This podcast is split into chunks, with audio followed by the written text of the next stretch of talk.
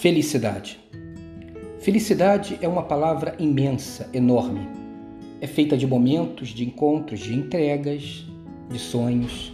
Entretanto, há algo intrigante na felicidade.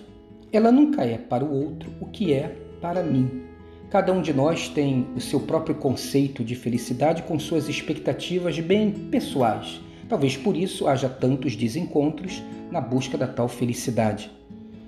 Essa diversidade toda contraria a massificação consumista do nosso tempo que insiste em uniformizar nossos prazeres, desejos, ideais. Por sinal, está aí uma das razões para tanta infelicidade, a busca por uma felicidade padrão, única, igual, que nunca é alcançada.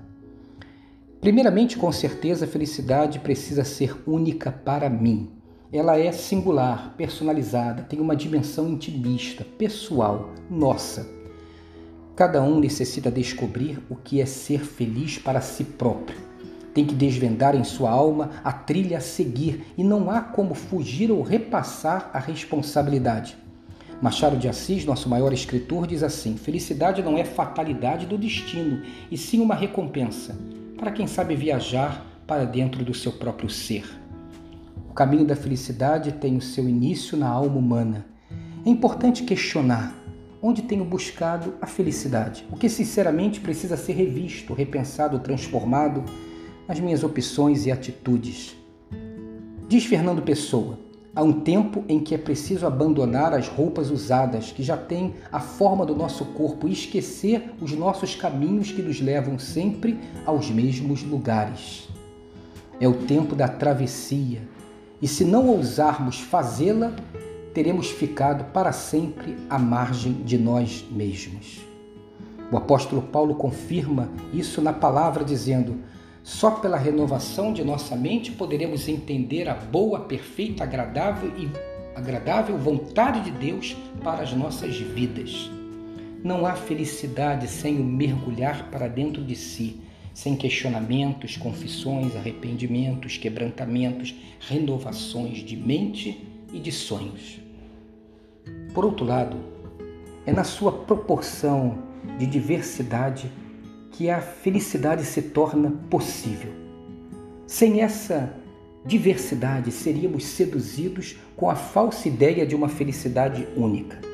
Ela começa sim dentro de nós, começa na nossa pessoalidade mas não é individualista. Ela tem a nossa marca pessoal, mas só acontece no convívio com os outros, nos laços sociais, nas relações de afeto. A felicidade somente se completa através das nossas relações, da nossa comunidade.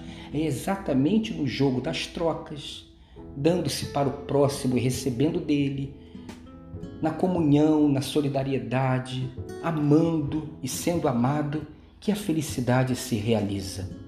Como prova disso, quais são as imagens de felicidade que povoam nossa mente? Um almoço de família cheio de saudade, um passeio de mãos dadas com cheiro de mato, aquele beijo de amor instalado, uma lágrima de gratidão, um sorriso de uma criança diante de um presente, uma gargalhada livre e despretensiosa. Esse é o chamado de Cristo para a felicidade, quando disse: Amem-se uns aos outros como a si próprios. Compartilhar a vida, ser solidário e caridoso sempre. Plantar felicidade dos outros, plantando felicidade em si mesmo.